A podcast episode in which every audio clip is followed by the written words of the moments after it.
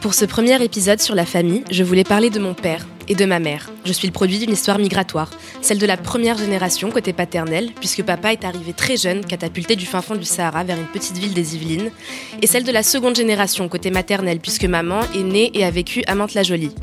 Comme la majorité des histoires migratoires, je suis aussi le produit d'une histoire de la banlieue. La banlieue, ce grand espace fantasmé qui veut tout et rien dire, à la fois continuum et mouroir de l'exil. Puis je suis aussi musulmane. Immigration, banlieue, et aussi islam, donc, dit comme ça, on dirait euh, le mauvais titre euh, d'un enquête exclusif. Mais les trois vont souvent de pair, d'ailleurs bien plus souvent dans le regard de l'autre que dans le mien. Et enfin, grand chelem, je m'appelle Manel, je suis une femme. Papa, avant de quitter ses 15 années sur les chaînes automobiles pour monter ses entreprises, était syndicaliste. Papa, donc, maman aussi, les émeutes de 2005, la déchéance de la nationalité, la crise migratoire qui n'en a jamais été une, les débats sur le voile, tant de moments de mon histoire familiale et de notre histoire commune qui m'ont poussé à ce qu'on appelle l'engagement. Personnellement, être engagé, c'est comme la banlieue. J'ai absolument aucune idée de ce que ce mot veut dire. Moi, je préfère les termes lutte ou militantisme. Je les trouve d'ailleurs bien plus représentatifs de ce que vous faites tous les quatre autour de cette table. Anna, Calixte, Maya et Guilain, vous avez choisi de lutter pour des partis et ceux qui les portent, à savoir respectivement Jadot, Pécresse, Mélenchon et Macron. On a les mêmes âges, des intérêts qui se recoupent sûrement, des goûts qu'on partage aussi, sans doute. Vous avez choisi de mettre vos vies sur pause durant ces présidentielles, alors même que l'on qualifie notre génération de dépolitisée. Et tout me pousse pourtant à vous poser la question, parmi mille façons de lutter, qu'est-ce que vous êtes allé foutre dans le bourbier du militantisme partisan? Aujourd'hui, on va essayer de trouver des réponses du côté de vos familles. Bienvenue dans le Périjeune, saison 1, épisode 1. Le péril jeune. Le péril jeune. How dare you? Putain mais tais-toi, tu sais même pas ce que c'est que la lutte des classes Eh, Je suis pas venue ici pour souffrir, ok? Avec Guilain Gilliot, 22 ans, engagé auprès d'Emmanuel Macron. Le péril jeune. Je rappelle, le départ pour la manif est à 14h hein? Avec Anna Bikouloulou, 24 ans, engagée chez Europe Écologie Les Verts. le péril jeune. Et alors, ces demoiselles, là, qu'est-ce que je leur sers Faudra peut-être penser à renouveler les consommations? Un café avec 5 pailles, madame. Fais le malin, toi, tout le monde consomme ici. Avec Calix Trébel, 18 ans, engagé chez les Républicains. Le péril jeune. Nous on va venir, bien sûr qu'on va venir, mais ce qu'on voudrait c'est qu'on profite des âgés pour discuter vraiment du fond des problèmes avec Maya Shensoy, 21 ans, militante auprès de Jean-Luc Mélenchon. Le péril jeune, présenté par Manel et Dawidi. Guilain, je te vois pensif. euh, Une réaction sur, euh, sur ce petit édito? Non, ça m'a. euh, Enfin, si je devais retenir un mot qui a été prononcé, ce serait peut-être celui de lutte. Euh, parce qu'en fait, on sent dans cet édito que finalement, euh, la- le cheminement qui s'est fait euh, du parcours, euh, du parcours, s'est fait en luttant, notamment euh, contre euh, les discriminations. Et, en fait, euh, je pense que le, parcours qui a été cité euh, montre que finalement, en fait, ça rejoint chacun de nos parcours, c'est-à-dire que parce, enfin, on a vécu des choses dans notre vie qui ont construit notre parcours. Et en fait, euh, c'est ça, plutôt que, je pense, euh, avoir des idéologies propres, c'est notre propre parcours qui a construit notre parcours politique. Ouais, je suis d'accord. Je pense que c'est euh, à peu près la même chose pour tout le monde euh, autour de la table. Je sais pas ce que t'en penses, euh, Anna. Alors, euh, déjà, euh, très bel édito. très bien écrit, euh, super. Non, moi, ce, que, ce qui m'a un peu touchée, je suis presque un peu émue, bah, c'est ce que tu as dit forcément sur ta famille. Ça fait bah, forcément un peu écho à des choses bah, qui, me, qui me parlent, puisque moi aussi, mes parents, enfin, je suis du coup, enfin, mes parents euh, sont tous les deux nés euh, au Congo, donc euh, je suis, euh, on va dire, de la deuxième génération. euh, Enfin, mes parents ont immigré en France et donc, euh, et donc voilà. Donc euh, ouais, c'est des choses qui me parlent. tout le tout le parcours dont tu parles, ouais, c'est, enfin, je trouve ça très fort et euh, et euh, ouais, ben, je pense que c'est ça forcément qui a aussi euh, scellé mon engagement. Voilà. Le, péril jeune. Bah ça tombe bien parce qu'on va parler de la famille. J'imagine qu'on a tous euh, des parcours qui sont très très différents. Dans Paris, hors de Paris, euh, des histoires migratoires, d'autres qui n'en sont pas, euh, des migrations intranationales peut-être. ben, J'en sais rien parce qu'au final on, on se connaît pas tant que ça encore. Mais ça ne serait tarder. Et bah, du coup, j'aimerais un peu que, vous m'expliquiez c'était quoi la famille politiquement pour vous? Euh, De quel bord étaient vos parents? Est-ce que c'était quelque chose dont on parlait, la politique? Ou est-ce que euh, c'était euh, plutôt un, un- grand tabou pour, pour éviter les embrouilles? Je sais pas si tu veux te lancer. Euh, bah moi, euh, écoute, mes parents, ils parlent que de ça en fait euh, à la maison, donc voilà. Après, ils m'ont toujours laissé le libre choix et ils n'ont pas forcément cherché à me former politiquement.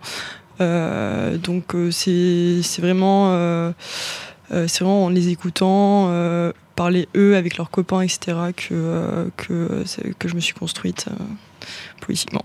Je rappelle que du coup, tu milites euh, pour Mélenchon. Oui. Et donc, eux, ils étaient vers, euh, vers quel côté de l'échiquier? Euh, bah écoute, eux ils sont assez radicaux euh, de base, ils sont marxistes-léninistes.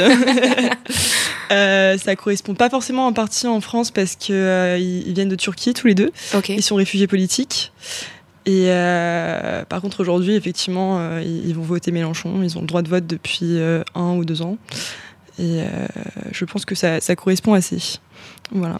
Comment on, se dit qu'on milite pour un pays quand euh, bah déjà les parents sont fruits euh, de l'exil, mais l'exil politique c'est encore autre chose. Il n'y a pas une part de toi qui est restée en Turquie dont tu as hérité d'eux là-dessus? Ou tu t'es toujours dit que toi, ton combat politique, il était en France? Bah écoute, euh, j'aime la Turquie, j'aime aussi beaucoup la France, je ne fais pas de comparaison là-dessus. Euh, et euh, pour le coup, bah, j'ai grandi dans l'école française et ça m'a beaucoup apporté. Et c'est pour ça que bah, aujourd'hui, j'ai envie de, de militer pour, pour que les services publics français puissent être conservés. voilà. Calixte, euh, je te fais réagir là-dessus. C'était comment la politique chez toi? La politique chez moi, ça a toujours été un, un gros sujet, un grand débat. Euh, J'ai euh, des parents euh, divorcés du côté de mon père, on évitait d'en Mhm. parler, une famille euh, qui était soit très à droite, soit pas du tout politisée.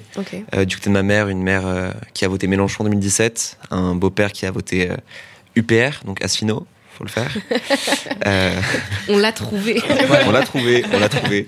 Il va beaucoup aimer ce passage. Euh, donc j'avais pas vraiment de lien euh, avec la droite traditionnelle, avec les républicains. Ça a été plutôt un intérêt personnel qui s'est construit au fur et à mesure. À partir de 2017, le- j'ai commencé à débattre avec ma mère, forcément. euh, Enfin, je viens, je viens de Boulogne, puis, euh, puis du 16e, donc euh, c'est pas exactement l'électorat de base euh, du quartier, forcément. Bien, tu coches plein de cases toi aussi. Exactement, exactement. Je suis, je suis un peu, je suis un, peu un, un cliché ici. Et c'est comme ça que c'est- ça finit par arriver en fait. C'est ce débat, cette espèce de d'intérêt que j'avais, c'est de comprendre pourquoi les gens pouvaient voter contre un parti qui n'était pas forcément en direction de leurs intérêts personnels, et c'est comprendre pourquoi mon père évitait ce sujet un petit peu. Maintenant, il en parle beaucoup plus, forcément, vu que je suis engagé. Euh, comprendre les positions de ma famille, contre lesquelles je me révolte assez souvent. Et petit à petit, j'ai commencé à avoir une opinion personnelle. euh, et par une rencontre fortuite, euh, un jour, euh, j'ai atterri, atterri chez les Républicains. Et aujourd'hui, c'est un sujet quotidien, permanent, de friction, mais aussi très intéressant et qui fait partie de ma vie familiale comme amicale. Ça m'intéresse euh, la rencontre euh, fortuite, je le note dans ma tête euh, pour plus tard. tu peux nous rappeler ce que tu fais du coup au sein de, de LR Alors, je suis le délégué jeune des Républicains dans le 16e. Ok. Euh, donc, c'est-à-dire que euh, j'organise euh, euh, l'action militante euh, sur le terrain avec euh, l'aide de mon délégué d'arrondissement, le premier adjoint de l'arrondissement. Euh, et je participe aux actions de la fédération, euh, aux actions du parti, euh, aux meetings. Voilà. Enfin, en gros, je suis un militant de première ligne euh, qui a pour rôle de- de- d'essayer de, mobiliser un maximum et, euh, et de faire en sorte que la campagne se passe correctement dans le 16e. Du coup, toi et, et Maya, vous avez euh, deux formations familiales politiques très différentes. Donc toi, ça s'est construit aussi en opposition. Et toi, en fait, c'est c'est l'aboutissement et dans la droite lignée de tes parents. Limite, tu t'es un peu plus recentré qu'eux. C'est ça. ouais. Est-ce que ça fait écho en toi, euh, Guilain? Euh, Tu te situes de quel côté? Ben, en fait, euh, tout ça s'est construit. euh, Enfin, on, on parlait pas pour le coup, euh, on parlait jamais de politique à la maison. et, et surtout au repas de famille, c'était, c'était surtout, on ne parle pas de politique parce que justement les, les, les avis étaient trop divergents et on on savait que ça allait partir un peu en couille, tu vois. Euh, J'ai en tête la caricature du, manuel de, de cinquième, euh, l'affaire Dreyfus, ils en ont parlé. Voilà. Non, non, mais vraiment, il fallait pas en parler. Et euh, après, je. Ma, mère s'est jamais positionnée dans un parti politique particulier. Je pense qu'elle a toujours été un, un, peu plus à droite sur certains sujets, notamment de manière, enfin, sur le côté économique, mhm. peut-être plus. Mon père, mon père était assez peu politisé, de même que que, le reste de ma famille. Et c'était euh, c'était très souvent euh, enfin c'était un vote euh, mon père ça fait ça fait 25 ans qu'il vote pour l'extrême droite. Et sans aucune raison je ne comprendrai jamais pourquoi. Et, et c'est un peu pour le coup c'est un peu le cliché de de on veut renvoyer on veut renvoyer les arabes chez eux alors qu'on n'en a jamais vu un parce qu'on vit au fin fond de la campagne et parce qu'on écoute les médias toute la journée. C'est un peu ça. Donc il y a, y a, ce côté là un peu qui où moi je me suis jamais retrouvé dans ces discours et je comprenais absolument pas pourquoi.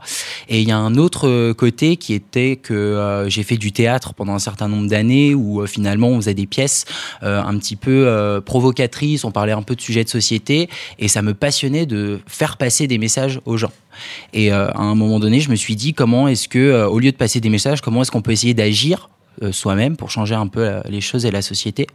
Et du coup, c'est pour ça que je me suis tourné vers la politique. Mais c'était c'était dans un intérêt pour les gens et c'est pour ça que je me suis jamais retrouvé en soi dans, dans un parti politique au départ et que euh, et que le discours de en même temps et de et de droite et de gauche du président c'était un peu ça parce qu'au départ quand je me suis intéressé à la politique je ne comprenais pas pourquoi est-ce que les gens euh, enfin est-ce qu'il y avait des idéologies politiques et que les gens ne sortaient pas de ça et que les hommes politiques ne faisaient pas les choses pour les gens plutôt que pour une idéologie. Quand euh, on donne, comme toi, ces, jeunes années au, militantisme politique, ça doit être très frustrant en fait euh, que le dialogue familial euh, avec les, gens que t'aimes le plus, euh, bah, t'aies du mal à, à le, mener et, à l'aboutir. Est-ce que tu as abandonné, par exemple, avec ton père, ou c'est encore des, sujets euh, que tu réussis à aborder? Non, non, parce que enfin, ça va mieux, euh, je trouve. Euh, et puis, ça a jamais. Enfin, quand, je sais que ça part un peu loin et que qu'on va s'embrouiller, je, je, lui dis qu'on arrête, on arrête la discussion, que ça ne sert à rien. Ma, mère, ça va, ça va beaucoup mieux. Enfin, ça va très bien, on discute très bien. Mais je pense qu'il y a eu un changement de mentalité aussi vis-à-vis de mon père quand j'ai fait mon coming out, tout simplement.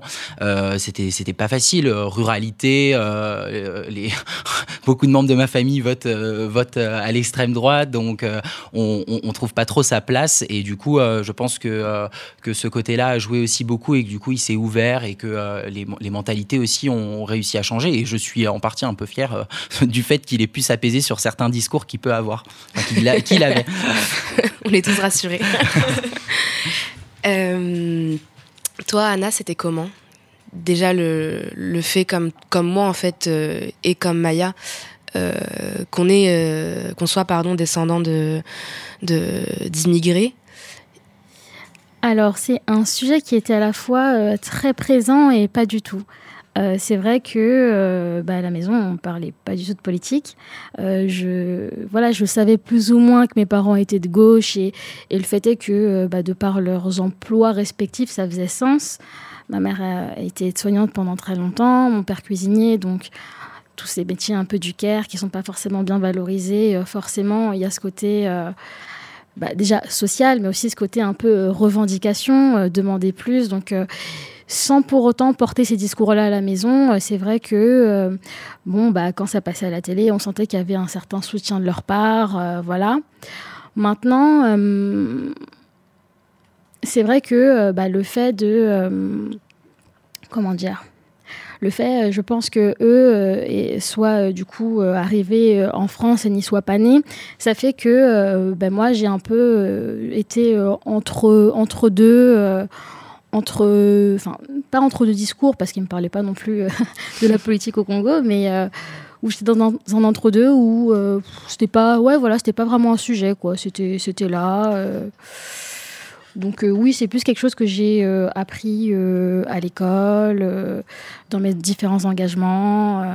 et, c'est par la suite, du coup, que j'ai relu un peu, comment dire, ma propre histoire familiale différemment, en fait, après avoir eu déjà accès aux différents outils de sciences politiques, de sociologie, etc.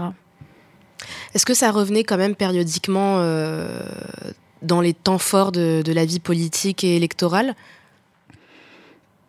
Alors, euh, oui, en réalité, euh, ouais, il y a quand même eu euh, des petits débats. c'est vrai que parce que du coup, ma sœur est prof, donc D'accord. on avait en effet des petits. Prof de quoi? Elle, elle était prof d'espagnol, donc en effet, la question s'est un peu posée à certains moments. donc, mais voilà, c'était plus par touche, quoi. C'était voilà la question des fonctionnaires. oh, est-ce qu'ils ont vraiment trop de privilèges ou pas Enfin, mais euh, pas de. euh, c'était pas au quotidien euh, devant la télé. euh, non, vraiment. C'était. Enfin, pour le coup, mes parents sont pas des personnes qui. prétendent avoir une opinion sur tout. Donc, c'est pas le genre de personnes qui vont commenter ce qui va passer à la télé avec des mots creux. Pour le coup, pas du tout.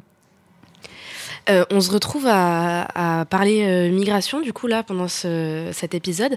Mais je vous ai pas demandé, euh, Guilain et, et Calixte, est-ce que euh, vous avez des ancêtres qui viennent d'ailleurs? Pas de mon côté, en tout cas. Le Creusot, straight out of le Creusot. Voilà, exactement. Est-ce que tu as un problème avec le Creusot? Non, j'adore. Les usines Schneider. Et moi, euh, faut remonter loin. Ouais. Euh, si vous allez voir mon arrière-arrière-grand-père, il était vietnamien. Ok. Mais sinon, euh, c'est vraiment breton, bourguignon, parisien. On est loin euh, de l'immigration euh, de longue, euh, enfin, de très loin. On est euh, sur un, un bon faucon français. euh. la seule origine différente vient des colonies de l'époque, donc c'est ok. pas très diverse. Le, péril jeune. Je voudrais savoir, c'était quoi votre premier souvenir de, de discussion euh, politique ou engagée? euh, au sein de, de la famille Maya Euh, écoute, là où j'ai pris moi la parole, c'était euh, quand j'avais 7 ans. Euh, J'entendais souvent euh, mes parents discuter de prison avec euh, des camarades à eux. Ok. Et euh, en fait, je me suis euh, monté la tête. Je me suis dit, mais qu'est-ce qu'ils ont fait? Est-ce qu'ils ont tué des gens? Euh, Qu'est-ce qui s'est passé? Et euh, donc, euh, j'ai posé la question à mon papa. Je lui ai demandé, mais papa, tu as tué quelqu'un? Tu étais en prison? Qu'est-ce qui s'est passé? Et euh, donc, il m'a il m'a expliqué que, euh, bah, en fait, il était juste opposant politique euh, et que simplement pour ses idées, il avait atterri en prison. qu'ils avaient fait euh, 12 ans de prison avec ma maman. Et, et ça m'a plutôt marqué. Voilà. J'imagine que ça doit lever toute une, une chape de plomb sur ton histoire personnelle à toi d'abord, en fait, euh, Ah oui, bien sûr. de, de savoir ça de, de tes parents. Ouais. Et t'as des frères et sœurs? Euh, non, malheureusement, non, j'en ai pas. Je suis toute seule. C'est peut-être pas trop tard. Hein. Ouais. Et toi, du coup, Calixte? Première euh, discussion. euh, Première discussion engagée que j'ai eue euh, en ouais. famille. Ouais, ouais, ouais. Euh, Pas forcément avec tes parents d'ailleurs, avec tes frères et sœurs peut-être. Ouais, bah la première fois euh, où en tout cas je me suis vraiment senti concerné et où j'ai fait plus que juste répondre euh, à, à ce qu'il disait, je pense que ça a été euh, au moment du, du Bataclan, euh, qui a été un moment forcément euh, marquant pour euh, énormément de personnes. À l'époque, j'étais dans une école privée, sous contrat catholique, qui avait, ça va être un peu bête ce que je veux dire, mais qui avait voulu tenir une minute de silence et qui avait duré 15 secondes. Et personnellement, ça m'avait profondément choqué qu'on puisse te donner que 15 secondes à un sujet aussi grave et euh, en, quelque, en quelque sorte manquer de respect à ce point-là aux, aux victimes. Et j'en avais parlé euh, avec mes grands-parents et avec mes parents. Mes parents qui étaient d'accord sur le fait que c'était scandaleux. Mes grands-parents qui trouvaient que c'était pas si important. Euh, et à ce moment-là, c'est vrai qu'il y a eu un petit euh, moment de. de, bah, peut-être il faut que je m'intéresse à ce qui se passe. Peut-être que c'est quelque chose d'important. S'il y a des innocents qui peuvent mourir pour ça, si nous on a un rôle à jouer, bah, il y a peut-être quelque chose où, je peux voir. Et c'est depuis ce moment-là où effectivement j'ai commencé moi aussi à m'investir, à me, commencer à me renseigner, à répondre à ce qu'on me disait et à m'investir vraiment dans les discussions qu'il y avait. C'était il y a. Enfin, du coup, t'avais quel âge euh, 2015 J'avais 12 ans. Ok. tu veux y aller? Est-ce que tu veux que je parle? Donc j'y vais. J'y vais.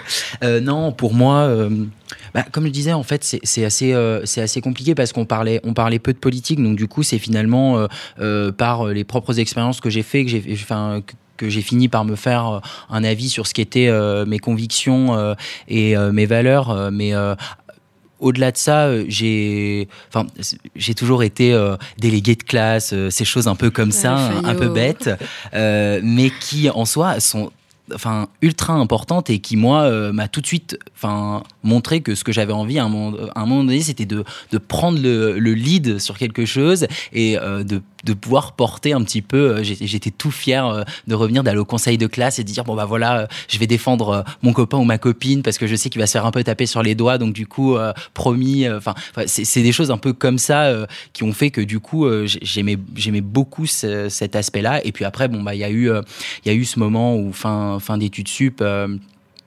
Euh, ça s'est construit un peu autour de, mon coming out où en gros euh, c'est là que j'ai commencé à avoir les vraies discussions sur ce qui était euh, par exemple être en soi différent si on peut appeler ça différent mais en tout cas euh, dans ma famille euh, ces choses comme enfin autour de moi il n'y avait pas de personnes qui étaient gays lesbiennes ou autres. Et du coup euh, c'était pour le coup ça a été une vraie discussion. Et c'est là qu'on a commencé un petit peu à avoir les, les avis qui pouvaient diverger euh, au sein de ma famille.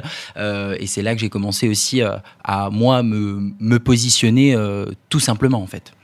Et au sein de, de la famille euh, non nucléaire un peu plus large, euh, les cousins, les oncles, euh, les tantes, je sais pas si tu avais une famille euh, proche géographiquement déjà et, et, euh, et en, en termes de, de relations, mais euh, est-ce que c'est des choses aussi que vous pouviez aborder ensemble? Moi, je sais que je suis l'aînée de 41 petits cousins. Ouais. Ah oui, en effet. ouais, c'est une armée. hein. et et qu'on est tous très très proches. Et, euh, et bon, la plupart, ils sont du coup très petits. Et euh, on essaie quand même de- d'en parler, de mettre des petites graines euh, dans leur tête qui n'écloront probablement pas. pas tout de Bah, suite. en du fait, le, le truc, c'est que euh, dans, dans ma famille, je suis vraiment le, le dernier. Euh, le dernier de tous les, les petits-enfants euh, pour mes grands-parents euh, et le dernier des, des neveux pour mes oncles et tantes. Ce qui, et en fait, il y avait un gros écart d'âge. Ce qui fait que eux avaient déjà leur vie. En fait, j'ai grandi un peu, un peu tout seul, à la fois comme un enfant unique et puis à la fois même vis-à-vis de- du reste de ma famille. J'étais petit, eux étaient trop grands. Donc on n'a jamais forcément eu ces discussions. Et en fait, c'est plutôt moi qui, au sein même de ma famille, j'ai six neveux et nièces qui sont où on a un écart d'âge qui est relativement euh, faible. Mon, premier neveu a 14 ans, euh, j'en ai 22, on a 8 ans d'écart. Et en fait, euh, étant donné que jamais personne dans ma famille ne s'était engagé en politique, n'avait porté de, de conviction, en fait, c'est un peu moi qui me fais euh, le porte-voix de, de, de intéressez-vous à la politique, euh, intéressez-vous à ce qui se passe autour de vous, euh, à des choses qui peuvent vous révolter euh, et à juste comprendre le monde qui vous entoure. Enfin, je le fais. Je pense que que hum, ma mère est devenue entre temps conseillère municipale de ma petite commune et je pense que j'y suis en partie pour quelque chose. Euh, mes sœurs ont commencé également à s'intéresser euh, à la politique. On, on commence, on, on en parle maintenant, mais on n'en parlait pas quand j'étais petit. Sous quelle étiquette, du coup, ta maman? Aucune parce que c'est une petite commune et c'est, euh, enfin, il n'y a pas vraiment de, enfin, il n'y a pas de parti euh, en particulier. euh, c'est, une liste un peu globale de, de- de gens, mais je sais que mes sœurs, pour le coup, votent Emmanuel Macron et qu'on on se rejoint un petit peu, un petit peu là-dessus, même si parfois il y a des avis qui peuvent diverger et c'est normal. Euh, toi, Anna, tu disais tout à l'heure que du coup, ça existait et en même temps, ça existait pas euh, le fait politique dans ta famille. T'as jamais eu envie de, les brusquer euh, et de les sortir un peu de, leur gond? Moi, je sais en tout cas que dans ma famille, bah, politiquement, ça part souvent dans, les, extrêmes émotionnels et de toute façon, c'est toujours comme ça quand on parle avec la famille. Mais est-ce que tu as eu envie des fois de les, réveiller un peu, de les révolter? Euh, non. Euh, non, parce que euh, j'ai bien conscience aussi que euh, le fait de s'intéresser à la politique, bah, c'est un privilège, quelque part. Il faut avoir le privilège euh, du temps, euh, de l'énergie. euh. Donc, j'ai tout à fait conscience que si aujourd'hui je suis engagée en politique, c'est aussi parce que mes parents ont pris bah, justement de leur temps et de leur énergie pour travailler, pour me payer mes études. Donc, je je suis pas dans une démarche d'essayer de les convertir à tout prix. Euh, D'autant que je sais qu'au fond, euh, bon, bah justement, s'ils s'ils avaient l'occasion euh, de se renseigner davantage, on, partagerait très probablement les mêmes idées. Le, peu de choses sur lesquelles, du coup là, dernièrement, j'essaye un peu de leur parler certaines choses, j'essaye de leur parler un peu d'écologie, j'essaye de leur parler un peu. de, racisme, de choses comme ça. On est évidemment d'accord. Donc, je sais vraiment que si on n'a pas eu ces discussions-là, c'est aussi bon, bah, peut-être plus pour des questions de moyens finalement euh, qu'autre chose. je pense qu'ils n'ont pas un désintérêt pour la politique. C'est vraiment plus, euh, voilà, qu'ils n'avaient pas euh, accès à ça euh, au moment où, en tout cas, j'habitais avec eux. Ouais, non, c'est sûr que l'intérêt politique, c'est à la fois le premier des luxes et en même temps, ça devrait être bah, la première des, des, nécessités, quoi. Je reviens sur toi, Calixte. C'était quoi, du coup, la rencontre fortuite? Alors, il y a un peu plus d'un an, Ok. Ma mère s'est remariée avec euh, donc mon beau-père. Alors du coup, rappelle ton âge. J'ai un peu 18 plus ans. d'un an. Donc j'avais 17 ans. 17 ans. Je vois qu'il y a beaucoup de suspense dans tout ça quand même. Ouais. J'espère qu'il y Je un vais, je vais essayer de, faire, euh, je vais essayer de, de faire ça de manière concise. Euh, Il y a eu euh, donc le mariage civil à la mairie. Euh, une adjointe au maire euh, qui connaissait mon beau-père, euh, Marie, mes parents. Euh, elle sait que je suis intéressé par la politique, donc elle fait un, un petit mot dessus en, en m'invitant à, à tenir un bureau de vote avec elle euh, pour la régionale. Malheureusement, j'étais mineur, donc c'était un peu compliqué. Euh, et à la fin du mariage, euh, je vois un homme qui rentre dans la salle, euh, habillé comme les autres invités, et qui ne parle à personne. Du coup, je, je le prends pour un invité. Je vais le voir, je lui parle pendant une demi-heure. Je lui parle de mon ex, je lui parle de mes études, je lui parle du théâtre, je lui parle des arts martiaux, je lui parle de tout et de rien. Et au bout d'une demi-heure, je vois mon grand-père blanc, mais blanc comme un linge, arriver, lui tendre la main et faire Monsieur le maire. Et je comprends que c'était le maire du 16e, euh, à qui je parlais depuis une demi-heure de n'importe quoi. Je suis persuadé à ce moment-là que je suis grillé pour de bon, que euh, moi qui voulais m'engager, et ben dans le 16e, c'était mort. Donc t'as parlé de ton ex avec le maire du 16e. Absolument. D'accord. Il m'a donné, des conseils, il donné des conseils très judicieux. Euh, voilà, il était, il était euh, très gentil par rapport à ça et, et très à l'écoute. Euh, et au final, il a été voir son adjointe euh, et il lui a demandé euh, de, me donner le contact du responsable départemental des jeunes de Paris, que j'ai pu rencontrer deux jours après. Et rapidement, en fait, tout s'est enchaîné. Du coup, on m'a présenté donc, celui qui était le délégué jeune du 16e à ce moment-là, qui m'a permis de commencer à militer. On m'a un peu poussé dans ce sens-là. J'ai du coup eu deux, trois contacts de manière purement hasardeuse, enfin des contacts purement hasardeux. Mes parents sont pas du tout là-dedans. Et, et voilà, et en fait, c'est l'investissement après qui, qui a débouché sur, euh, sur euh, ce, ce- ce choix que j'ai euh, de me donner à fond dans ce milieu-là. Donc euh, entre cooptation et soirée pyjama avec euh, le maire du, du 16e. On peut dire ça comme ça. Euh, toi, Guilain, c'était quoi le, le premier moment où ça y est, bah, tu étais encarté C'est passé par quoi? Euh, Comment on, déjà on va chercher sa carte Euh, C'est quoi le, le premier déclic qui t'a Bah, fait te dire ça? ce qui, ce qui était bien, euh, enfin, alors le déclic pour m'engager en politique, donc ça a été à la fois, comme je le disais, le théâtre auparavant, et euh, ça a été le fait que euh, quand j'ai terminé mon bac, euh, et c'est absolument pas pour me vanter, c'est pour expliquer l'histoire. Donc j'ai terminé mon bac où j'avais un bac mention très bien, et donc du coup je me suis inscrit sur APB. Enfin, c'était toujours ça à l'époque. Et en fait, j'ai été un, enfin j'ai était un peu la victime de ce que ce qu'on a appelé le tirage au sort. Euh, en gros, je me suis retrouvé euh, donc avec mon bac mention très bien. euh, je, je- je, voilà, je, je voulais faire des études. J'étais, je pense que j'étais euh, l'un des premiers dans ma famille à vouloir faire des études supérieures. Et euh, en fait, je me suis retrouvé avec zéro réponse. Mais vraiment zéro réponse euh, partout. J'ai été refusé partout. Et en fait, je ne comprenais pas. Parce que pour le coup, euh, euh, quand on a grandi avec une mère qui était seule et qu'on a. Enfin, je veux dire, mes bonnes notes, je les ai eues pas parce que j'avais un bagage culturel autour de moi qui faisait que j'avais des bonnes notes. C'est parce que je me suis intéressé, parce que oui, j'avais certaines facilités à apprendre, mais. Mes notes, je les ai eues parce que j'avais travaillé, donc je considérais qu'il devait y avoir un peu de mérite dans tout ça. Et euh, du coup, euh, ça m'a vraiment révolté. Et donc, Tu euh, croyais encore à la méritocratie oui, et oui. Et j'y crois toujours. mais, mais pour le coup, je suis donc du coup en fait les études sup, j'y j'y suis rentré dans le privé quand j'ai intégré ma une classe prépa du coup euh, dans un lycée euh, catholique euh, à Lyon. Alors autant vous dire qu'un gay qui fait son sa rentrée dans une cathédrale avec un prêtre qui est à la fois le directeur d'école, c'était assez fou. Mais du coup, quand je suis arrivé, je, donc je me questionnais un petit peu sur mon engagement politique et c'était plutôt le, le et de droite et de gauche. Comme je disais, je comprenais pas trop pourquoi il y avait des gens qui étaient qu'à droite et des gens qui étaient qu'à gauche.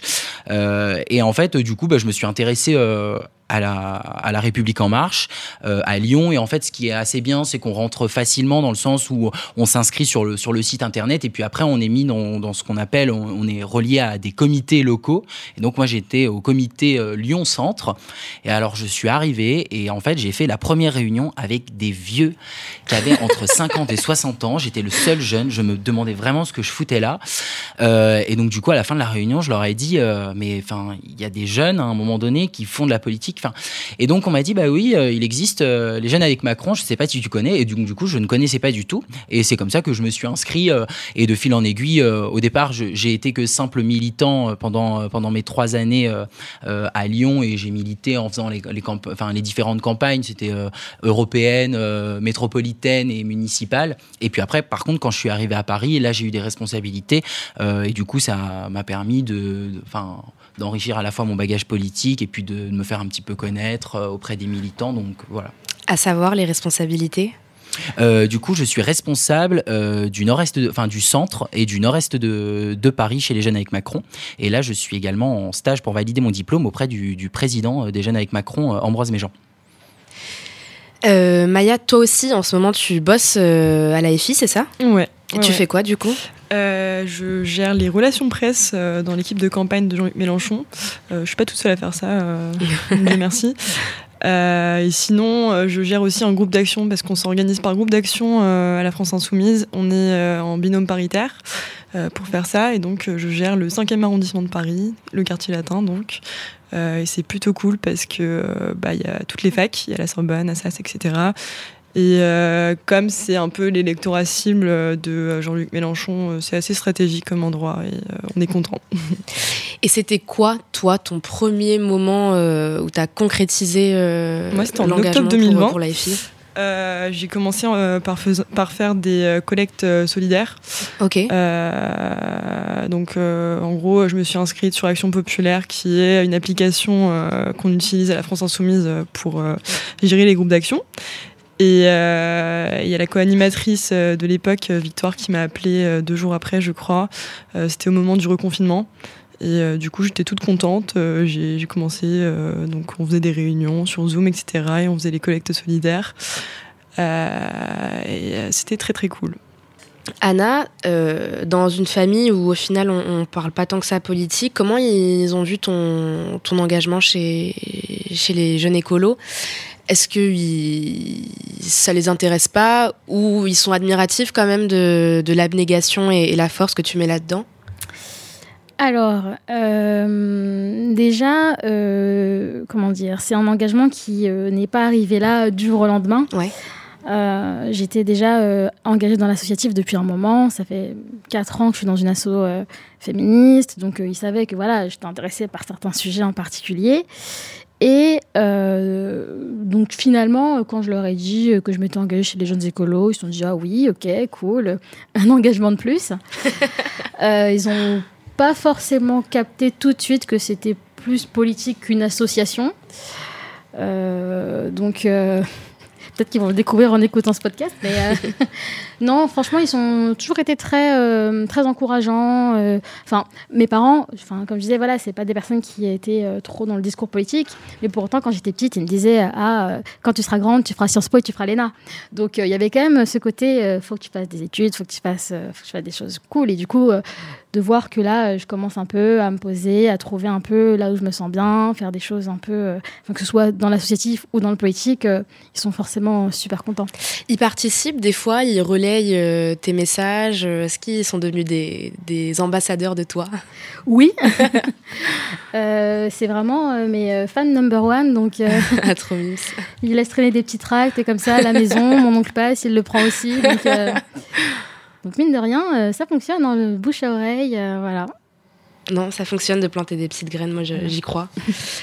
Euh, Calixte, toi, ta famille, du coup, comment ils ont réagi? Alors, ma famille a plutôt très bien réagi, c'est une chance. Euh, je sais que c'est pas le cas pour tout le monde, malheureusement. Moi, de mon côté, ma famille était plutôt contente que je m'engage. Au début, d'ailleurs, on n'a pas pensé euh, grand chose, euh, trouvé que c'était bien, que c'était un truc qui me passerait, que c'était un truc de jeunesse, je sais pas vraiment. Et plus je me suis engagé, plus. Ah, je crois que ça les a rendus un peu fiers, malgré les différences d'opinion. euh, de voir que je me battais pour, euh, pour mes idées, que je me battais un petit peu pour, euh, pour ce en quoi je croyais, euh, une vision de la France, du mérite, euh, une vision de, de, de l'aide à apporter, de, de l'humain. Et, euh, donc aujourd'hui, il y a ce côté où mes parents euh, me soutiennent vachement là-dedans. Euh, on, on va éviter quand même trop de rentrer dans les détails du programme que je défends parfois. Mais malgré tout, ils sont euh, très fiers de savoir euh, quand, euh, quand je vais à une réunion, quand je vais euh, tracter, quand je vais mobiliser des gens. voilà, donc, donc j'ai un vrai soutien à ce niveau-là. Et le fait que tu aies, pris euh, des responsabilités aussi très vite et, et très jeune, euh, ça c'est quelque chose qui, qui les a touchés parce que tu as commencé à militer euh, au lycée. Je crois que du coup tu es le plus jeune. euh, du coup, ouais, vous c'était plutôt études sup. Alors au lycée, le, le- la règle était très simple. C'est euh, le lycée en premier, le militantisme derrière, ce qui est normal, ce que j'ai respecté tant bien que mal, avec quelques écarts parfois quand même, euh, lorsqu'il le fallait. J'ai pas pu m'empêcher d'aller voir la, la Val Mobile, un gros bus avec la tête de Valérie Pécresse pour le régional, le dernier jour des cours. Voilà. Ça donne envie. Hein. C'était, c'était génial, c'était génial, je dois le dire. La Val Un petit plaisir. La vanne mobile, absolument. Euh, et, euh, et en fait, ça a été après la suite de mon engagement, lorsque j'ai commencé les études supérieures, lorsque j'ai eu un peu ce temps supplémentaire à la fac, forcément, où j'ai pu euh, augmenter le rythme, euh, augmenter euh, mon investissement, augmenter aussi mon, mes recherches que, je faisais là-dessus. Et à partir du moment où ça s'est concrétisé, où j'ai commencé à avoir un peu de responsabilité, ils ont évidemment été très fiers de, ça, euh, en continuant à m'inciter à quand même aller plus en cours que, que aller tracter, malgré les pertes de motivation, l'intérêt croissant pour, euh, pour ce qui était fait, et ainsi de suite. Mais non, ils sont, ils sont très fiers, très contents de ce que je fais. Et, euh, même si en désaccord complet par moment, euh, ils sont toujours là pour se vanter un petit peu auprès de leurs copains euh, que leur enfant à 18 ans est responsable. Voilà. Maya, euh, tes parents, en tant que bon marxiste, euh, réfugié politique, est-ce qu'ils trouvent que t'es trop à droite chez Mélenchon? Bah étonnamment non, euh, parce que euh, bah, du coup euh, aujourd'hui en France c'est c'est par le réformisme qu'on passe pour, euh, pour changer les choses. Donc euh, de fait euh, ils, ont- ils sont au courant et euh, il se trouve que qu'ils ont commencé eux-mêmes à militer euh, pour la France insoumise là récemment euh, en me voyant faire. Et euh, ils font euh, des collages, euh, des réunions publiques, etc. Donc euh, non, non, non, ils, ils sont sur ma ligne. Bravo. T'as réussi à les. Fou. ouais, ouais, ouais. Le péril jeune. Le péril jeune. Euh, mais bon, il n'y a pas que la famille, il y a aussi les amis. Comment est-ce que vos potes, ils ont pris euh, le fait que vous vous engagez? Tu lèves les sourcils, euh, Guilain, qu'est-ce qui Ouais. se passe? Bah non, mais c'est juste qu'en fait, euh, en fonction du degré d'intensité dans lequel on, on se met dans, dans le militantisme, ça peut vite nous enfermer. C'est-à-dire que aujourd'hui, j'ai des amis. Mes amis actuels sont mes amis avec qui je fais de la politique, et c'est pas c'est pas un mal, hein, pas du tout. Bien au contraire, on rencontre de nouvelles personnes et et on, se fait de, nou- de- de nouveaux amis, donc c'est très bien. Mais par contre, nos anciens amis, euh, quand on est vraiment, euh, quand, quand je pense qu'on aime, on aime vraiment la, politique euh, comme comme nous quatre, en fait, on, a vite tendance, enfin les, autres ont vite tendance à ne pas comprendre pourquoi on passe autant de temps là-dessus. Vraiment, et, et c'est un problème parce que c'est à la fois, c'est difficile à leur expliquer aussi. C'est parce que c'est quelque chose qui, euh, je pense, ne s'explique pas. On aime ça. Et, euh, et du coup, en fait, euh, moi, je sais que je les vois beaucoup moins, voire presque plus. Non pas qu'on ne se parle plus, mais c'est juste qu'on se donne des nouvelles de temps en temps. Mais et dès que je peux les voir, je, je, fais en sorte. Mais, mais c'est compliqué. Et puis après, eux aussi, peut-être que leur avis diverge du mien et que du coup, euh, euh, c'est aussi peut-être un peu plus crispant parce que euh, je, vois bien que finalement, quand, je vois certains de mes amis, on n'ose pas trop me demander comment ça se passe ou, ce que je fais exactement parce que peut-être qu'ils ont peur aussi que je parle trop politique et que ça peut leur saouler alors que justement, généralement, quand on voit nos amis qui ne font pas de politique, on n'a pas envie de parler de politique. On a envie de parler d'autres choses parce qu'on fait que ça toute la journée. Calixte, euh, ça t'a pas trop fait perdre de potes euh, de militer pour LR euh, dans le 16e Alors, euh, le fait est que j'étais pas encore dans le 16e, euh, Ah. que la plupart de mes potes n'habitent pas du tout dans le 16e, Ok. donc euh, j'ai quand même perdu des gens pour ça, malheureusement. J'ai, enfin, c'est c'est un parcours assez complexe en fait lorsqu'on s'engage en politique réellement à fond, parce que le terme de, de famille politique est très vrai. Ça devient vraiment une seconde famille, une, une espèce de groupe extrêmement proche qu'on côtoie tous les jours, un, groupe vivant. Donc au final, plus ça avance, évidemment, plus euh, l'entourage se transforme un peu en un entourage politique. Euh, malgré ça, j'essaie de rester en contact avec euh, mes amis d'avant. J'en ai, j'en ai que je vois encore régulièrement. La majorité que je vois plus. Aujourd'hui, je passe mes journées avec les mêmes groupes de personnes, tous des républicains convaincus, qui militent à mes côtés un peu partout dans Paris. Et malheureusement, il y a aussi beaucoup de personnes qui peuvent pas supporter ça. Euh, J'ai perdu euh, très récemment quelqu'un à qui je tenais énormément euh, à cause de ça. Parce que trop à droite ou pas assez? Parce que pas assez, et parce que surtout, moi j'avais du mal à supporter son, enfin, sa position. Que j'ai peut-être été un peu relou là-dessus. Il y a aussi ça, hein, quand on est aussi engagé en politique et qu'on croit à mort à ses idées, c'est dur d'accepter que les gens proches de soi ne puissent ne pas être d'accord euh, entièrement. Y a ce moment où on a envie de, les secouer et essayer de leur montrer ce que nous, on considère être une vérité. Et euh, il y a les excès dans lesquels il faut pas, il faut pas tomber, dans lesquels j'ai pu tomber euh, parfois, et comme beaucoup euh, dans ce milieu. Mais c'est pour ça qu'il faut aussi savoir faire la part des choses lorsqu'on s'engage, ce qui est d'ailleurs pas que pas que un- possibilité s'engager, ça devrait être un devoir lorsqu'on est jeune pour faire changer les choses. Lorsqu'on s'engage, il faut savoir quand même euh, ne pas faire que ça, garder des gens à côté pour ne pas tomber dans le truc un peu malsain où, où on ne devient qu'une figure politique, une figure d'une idée, euh, au-delà d'être euh, une personne. Bah, c'est ça, les jeunes qui s'intéressent pas, en fait, on est le mec, enfin le mec ou la meuf relou, quoi. Exactement. Genre vraiment, euh, oh non, il va encore nous saouler, euh, il va nous parler politique, nous on n'a pas envie de parler de ça. Alors qu'en fait, euh, enfin, je pense que c'est pas le cas, mais mais, mais vraiment, c'est un sentiment qui se crée et du coup des barrières se, se montent. Est-ce que ça fonctionne aussi comme ça, euh, encore plus à gauche, les filles Euh, bah écoute, moi mon quotidien aujourd'hui c'est vraiment 100% France Insoumise. C'est ce qui est un peu dommage parce que parfois tu, tu étouffes un petit peu. T'as envie de parler avec des gens euh, normaux. Ils sont pas normaux Bah. Et euh, par contre au début j'arrivais à gérer le truc. Euh, c'est vrai que mes potes étaient un peu en mode ouais, euh, bah genre t'es vraiment déter, c'est bizarre genre. Et euh, bah, petit à petit là avec les présidentielles qui approchaient etc. C'est vrai que j'ai commencé à, enfin c'est passé plutôt au coup de fil plutôt que les soirées. Et aujourd'hui j'ai même plus le temps de, de leur passer des coups de fil. Après j'essaie de m'organiser. Là par exemple dans deux semaines j'ai un anniv d'un pote et euh, j'ai tout fait pour, euh, pour que je puisse y aller. Et j'y compte vraiment puisque ça fait du coup des mois que je n'ai pas vu mes potes hors euh, France Insoumise. voilà. Ouais, puis ça risque pas de s'arranger là, après il y a, y a Non. les législatives. Pas du tout, exactement. Anna, est-ce que t'en as perdu toi, des potes? Non. Euh, en réalité, euh, je pense qu'il y a plusieurs choses. Bah, déjà, le fait que euh, bah, je travaille et que j'ai aussi des amis qui commencent à entrer dans la vie active. Et c'est vrai que, bah, de manière générale, de toute manière, on allait moins se voir. Donc, c'est pas forcément l'engagement politique qui a précipité les choses. Donc, on se voit encore de temps en temps, mais enfin, du coup. Très pragmatique. voilà. Et mais par contre, c'est vrai que, enfin, et c'est aussi des, des- mes amis les plus proches. C'est vrai que c'est des personnes que j'ai rencontrées euh, de mon cursus universitaire. On a, du coup, on a vraiment grandi politiquement ensemble aussi. Et euh, du coup, c'est des personnes qui comprennent tout à fait euh, que je m'engage, qui sont vraiment euh, hyper fières et hyper encourageants, encourageantes. Enfin.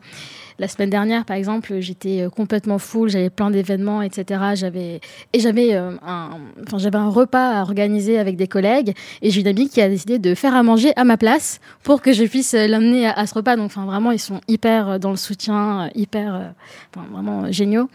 Et, donc ouais, et puis c'est vrai que bah, les idées que je porte, je pense qu'on on les partage plus ou moins. Donc il y a, pas, il a pas trop de sujet. Maintenant, c'est vrai que bah, il faut savoir organiser son temps, quoi.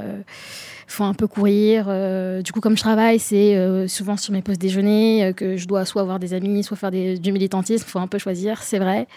Mais euh, j'ai la chance d'avoir des personnes qui sont euh, encourageantes et, euh, et très bienveillantes. Donc c'est plus des questions de, de logistique euh, Voilà. que, que d'idéologie. Voilà. Puis au-delà des amis, euh, enfin, si je peux rebondir, euh, je, je, je sais pas s'il y en a qui sont en couple, mais la vie de couple, c'est aussi quelque chose qui est extrêmement compliqué. Tu veux te livrer, vas-y. Euh, vraiment, euh, je, je, je pense que, euh, que euh, mon, euh, mon copain ne me contredira pas sur le fait que je pense que on ne se voit juste jamais. Euh, on vit ensemble sans se voir et, euh, et c'est parfois, parfois dur aussi à gérer parce qu'il faut savoir aussi expliquer euh, pourquoi est-ce qu'on n'est pas là, pourquoi est-ce qu'on le fait, pourquoi est-ce que finalement, en fait, ton mec c'est devenu ton parti politique et plus ton vrai mec. Donc non, franchement, il y a, y a tout ça. Il y a à la fois la famille qu'on voit moins, il y a les amis qu'on voit moins aussi, et la vie de couple aussi. C'est à la fois ultra important. Enfin, moi, je sais que mon copain est pas du tout euh, engagé politiquement et ça me fait énormément de bien. Et euh, je pense que euh, euh, il serait engagé, ça me saoulerait parce que du coup, on continuera à parler de politique quand je rentre. Mais euh, mais euh, ça me fait beaucoup de bien. Mais par contre, euh, les moments sont, sont très précieux.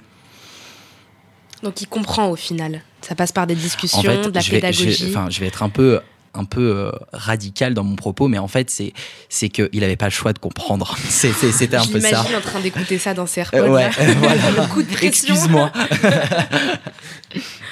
Bah, Les- moi, du coup, euh, du coup, la personne très chère, euh, c'est celle-là. Ah. Donc, euh, ouais.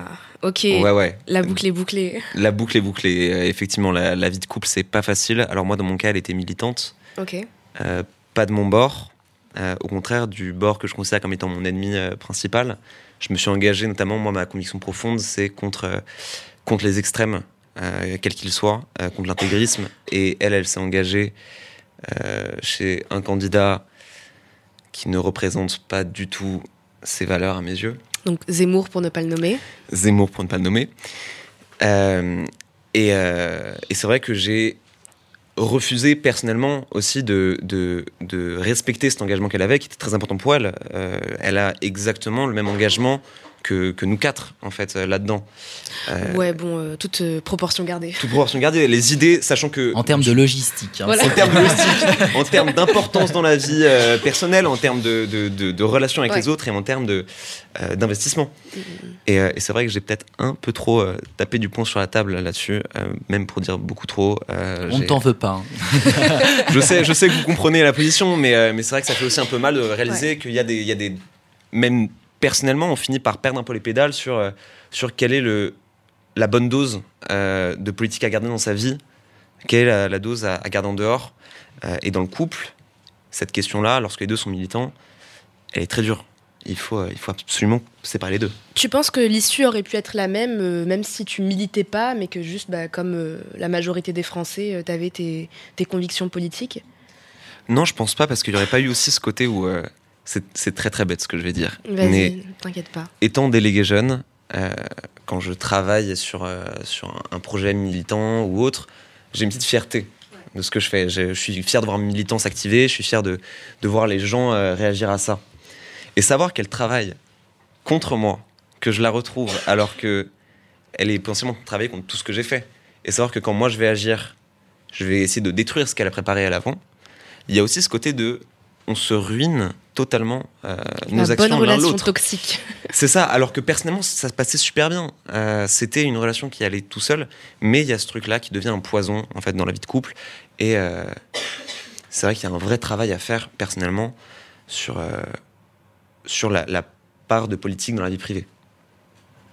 Mais ça va, tu la croises pas sur les marchés ou quoi euh Alors, ça fait littéralement euh, moins de 48 heures.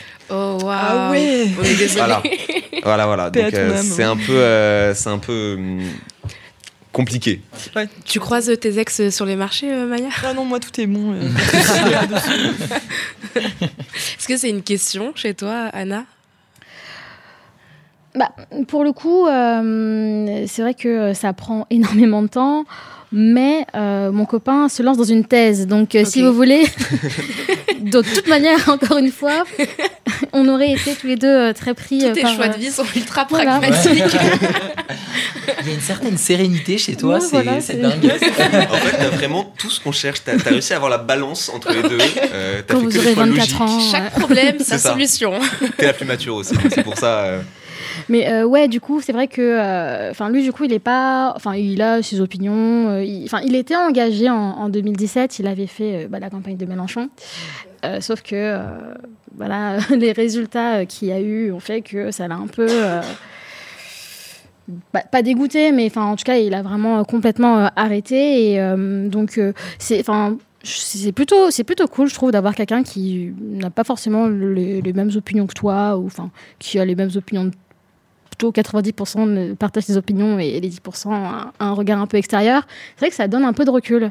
Enfin, on est là, on commente l'actualité, euh, on a toujours euh, des choses sur lesquelles euh, on n'est pas trop d'accord, on trouve un terrain d'entente. Enfin, franchement, ça me fait vraiment grandir en tant que militante aussi. Donc, je trouve ça bien de sortir aussi un peu du milieu militant, qui est très rassurant, très agréable. Mais c'est bien quand même de garder un peu de recul aussi et de pas être trop full dedans, quoi. Du coup, euh, ton copain, il, il fait une thèse. On est entre euh, sciences pistes, euh, école de droit. euh. Toi, tu fais quoi, Calix, du coup? J'étais en L1, enfin je suis encore en L1 Ouais. euh, de, euh, de droit français de common law à Nanterre. Et toi, Maya? Je suis en droit également. Droit Est-ce que vous avez autour de vos cercles militants des, des gens qui, qui luttent euh, et qui font des études qui n'ont rien à voir ou on reste sur le constat désastreux euh, de d'à quel point c'est un, un milieu euh, qui peut s'avérer compliqué d'accès Je bah, prends ça pour un Alors- non. Non, en vrai, en vrai c'est très compliqué. Euh, on- chaque personne qui a un parcours, euh, qui s'engage chez nous et qui a un parcours, euh, je pense, soit atypique ou différent, qui sort un peu euh, des codes traditionnels, euh, est valorisé. Et, euh, et je pense que c'est très bien. Et justement, euh, ça permet de créer, euh, je l'espère, un effet boule de neige sur euh, justement ces personnes-là qui ont le même parcours euh, et qui, du coup, pourraient avoir envie de s'engager à un moment donné. Mais après, il faut aussi constater une certaine réalité, comme c'est une réalité. Alors, je ne sais pas ce qu'il en est dans les autres partis politiques, mais nous, c'est assez aussi compliqué à la fois de faire en sorte que les femmes puissent s'engager en politique et à la fois qu'elles qu'elles prennent des responsabilités. On essaie au maximum de faire respecter la parité. Euh, parfois, c'est très compliqué euh, parce que tout simplement, en fait, il n'y a pas de femmes ou alors les, enfin, ces femmes-là ne, veulent pas forcément euh, av- avoir de responsabilités ou ne se sentent pas légitimes. Et du coup, c'est un problème qui est global, que ce soit pour les études ou pour ce qui est de l'égalité homme-femme. Donc, en tout cas, c'est comme ça que ça se passe. Mais après, voilà, il y a une réalité qui est que, oui, on fait un peu tous du droit, un peu tous de la science po, mais euh, de la science politique, mais dès qu'il y a un profil qui sort un petit peu des, des codes, euh, on valorise et on met en avant. Bah, du coup, le, le revers de la médaille, euh, je me fais l'avocat du diable. Est-ce que c'est pas qu'il y a aussi une part d'exotisation pour, euh, pour tous ces profils euh, parce qu'ils ont fait des études différentes ou qu'ils viennent d'ailleurs Ouais. Et est-ce qu'on se retrouve pas en fait avec juste un problème qui, est, qui est déplacé? Bah, pour le coup, euh, je, réagis là-dessus. euh, je trouve que c'est euh, complètement vrai. Je pense que tous les partis ont un problème d'entre-soi. C'est bah, du coup souvent voilà, des bourgeois, plus ou moins petits bourgeois ou grands bourgeois. C'est souvent des personnes qui sont bah, urbains, urbaines. C'est souvent des hommes, même si je constate quand même que ça s'améliore, qu'il y a de plus en plus de femmes. Alors pas forcément poste clé, disons. Mais euh, même quand elles ne sont pas au poste clé, euh, franchement, c'est souvent elles qui tiennent la baraque. Enfin, faut dire les choses. Euh, donc, donc voilà, mais oui, c'est vrai, il y a très peu de personnes racisées et c'est ce que, enfin, moi, franchement, je comprends. Enfin, je veux dire, c'est comment, comment expliquer ça? C'est pas tant que c'est pas adapté, parce qu'en soi, il y a toujours des discours qui sont très sympas et qui sont très inclusifs. euh, voilà, mais euh, en réalité, bon bah, euh, quand vous êtes trois personnes noires, enfin, flemme qu'on te mette toujours devant sur la photo. Enfin, on n'est pas juste là euh, pour faire genre quoi. À un On moment, euh, c'est ça. Il y y a un vrai problème, faut vraiment le régler. On n'est pas juste là pour l'image. Et euh, c'est justement là sur le sur le fond, sur euh, que, faire pour qu'il y ait plus de personnes euh, des, milieux populaires, plus de personnes racisées, etc. Que c'est que c'est plus compliqué, qu'on n'arrive pas trop à trouver de solution. Bah, je pense que c'est ton discours aussi, c'est le fait que tu sois là euh, qui fait qu'aussi peut-être ça va euh, chez certaines personnes se dire bah elle est là, elle fait un podcast, on l'écoute, donc moi aussi je vais m'engager. Enfin en tout cas je, je l'espère, j'espère que ça va avoir un, un intérêt positif comme ça. Bah, Ça, je suis pas sûre, hein, parce qu'on espère toujours euh, la, la théorie du, du ruissellement euh, de la représentation. Bien euh, sûr. au je dis final, pas que ça va avoir euh, un je- je effet sais- je où sais tout le monde demain, mais dire, ça peut euh. éveiller certaines consciences et j'espère en Bah, tout on cas. euh, Bah, si je peux juste réagir, du coup, c'est vrai que, enfin, c'est un argument que j'entends et, euh, enfin, oui, je, je- je l'espère, mais c'est vrai que c'est pas, du- enfin, c'est pas évident non plus du coup d'être euh, personnellement dans cette position-là. C'est-à-dire qu'on se dit, euh, enfin, qu'il y a beaucoup de moments où je me dis, bon bah, ok, je suis un peu mal à l'aise, mais il faut quand même que je sois là parce que quand même, euh, pour l'image, si ça peut attirer d'autres personnes, c'est mieux. Sauf qu'en réalité, on n'a pas à se sacrifier euh, ou quoi. En soi, il faudrait qu'on soit euh, enfin, que tout le monde se sente à sa place sans qu'on ait besoin individuellement d'utiliser des stratégies pour se dire que ça pourrait attirer d'autres personnes. Enfin, j'ai bien peur que malheureusement ça ne règle pas le problème, mais euh, on essaye toujours. Euh, J'ai une dernière question pour vous. En deux mots, euh, si un jour vous avez un enfant qui décide de s'engager chez l'ennemi politique, qu'est-ce que vous lui dites Maya? Euh, eh bien, tout d'abord, ça n'arrivera pas. Euh, Qu'est-ce que je ferais? Je ne sais pas. euh, J'essaierai de le raisonner. Et puis, euh, et puis si, si ça marche pas, euh, bah, Bah, tu le tant pis. hein, tu, tu veux que je fasse quoi Tu le déshérites Ouais, niveau héritage, je pense que ça partira plutôt sur euh, les associations, etc. Je pense, pour, pour le coup, euh, ouais. Euh, moi, euh, alors déjà, ça... faudrait-il encore que je puisse en, en avoir à un moment donné, mais, mais en tout- non, euh, euh, vraiment, euh, pour le coup, je, je laisse assez libre choix au, au- que ce soit. Euh, alors après, c'est un peu facile hein, de dire ça sur le moment, euh, et peut-être euh, qu'en fait le, discours que je tiens là, euh, ne, je, le ferai peut-être pas, mais je considère qu'il doit avoir, euh, que, enfin, que chaque enfant doit avoir sa, propre liberté de, pouvoir penser. Après, c'est vrai que tout dépend ce qu'on appelle euh, euh, ennemi euh, politique en soi. Euh, c'est sûr que si c'est, euh, s'il veut s'engager euh, dans des idées euh, qui sont par exemple portées par euh, Marine Le Pen ou Éric Zemmour, oui, je, pense que je vais un peu tiquer à un moment donné et, euh, on essayer de se dire que euh, qu'il y a peut-être, euh, on peut peut-être s'engager d'une autre manière et euh, penser euh, un petit peu autrement, mais ça, je considère aussi que c'est le, le rôle de l'école qui doit, qui, enfin, qui doit faire un peu son job. Euh, donc voilà. Calix, en deux mots Euh, très simplement, je, je lui dirais qu'il peut faire ce qu'il veut, qu'il peut militer pour qui il veut. C'est pas à moi de lui interdire. Euh, c'est un chemin personnel et d'ailleurs c'est un devoir de s'engager justement. Donc on serait très fier qu'il s'engage. En revanche, s'il s'engage, c'est un ennemi politique, un extrême d'ailleurs en général. Euh, il sera au courant que je serai et je serai toujours lorsqu'il sera sur le terrain son étiquette militante, son ennemi.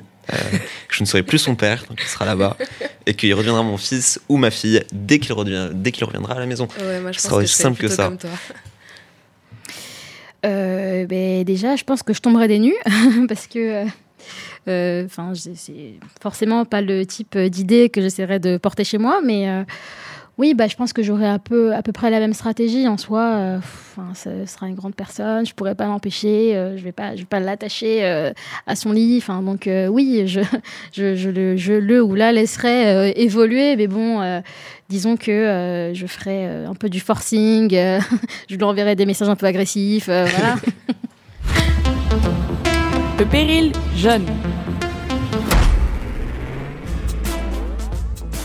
C'était le Péril Jeune, saison 1, épisode 1. On parlait engagement politique et famille. Merci à vous de nous avoir suivis. On se retrouve dans deux semaines, 31 mars, 19h, sur So Good Radio. Et surtout, merci à vous, Calixte, Anna, Maya et Guilin.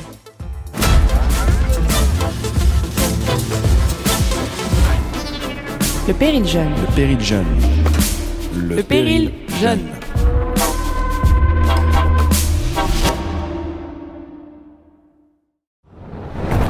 On peut faire tellement plus. Peut-être sauver ce monde. So Good Radio. 10 minutes, pour sauver, le monde. 10 minutes pour sauver le monde. La quotidienne info de So Good Radio. Salut, je m'appelle Diane Poitot. Et moi, c'est Romain Salas. Accordez-nous 10 minutes et on vous donne de quoi sauver le monde. La quotidienne info de So Good Radio qui vous veut du bien. Un tour du monde de l'actualité. De Kuala Lumpur à Saint-Etienne jusqu'à l'Antarctique. Des tortues étoilées enfin protégées aux résidences d'artistes en hôpital psychiatrique. En passant par la défense des personnes transgenres au Minnesota. Bref, on parle de tout. Des infos les plus positives du jour, de celles et ceux qui essaient de rendre notre monde un peu moins pire. Ça s'appelle 10 minutes pour sauver le monde. Retrouvez-nous sur toutes vos plateformes d'écoute préférées. Vous allez voir, ça met la pêche. Super pêche. 10 minutes, 10 minutes pour sauver le monde. So Good Radio. So good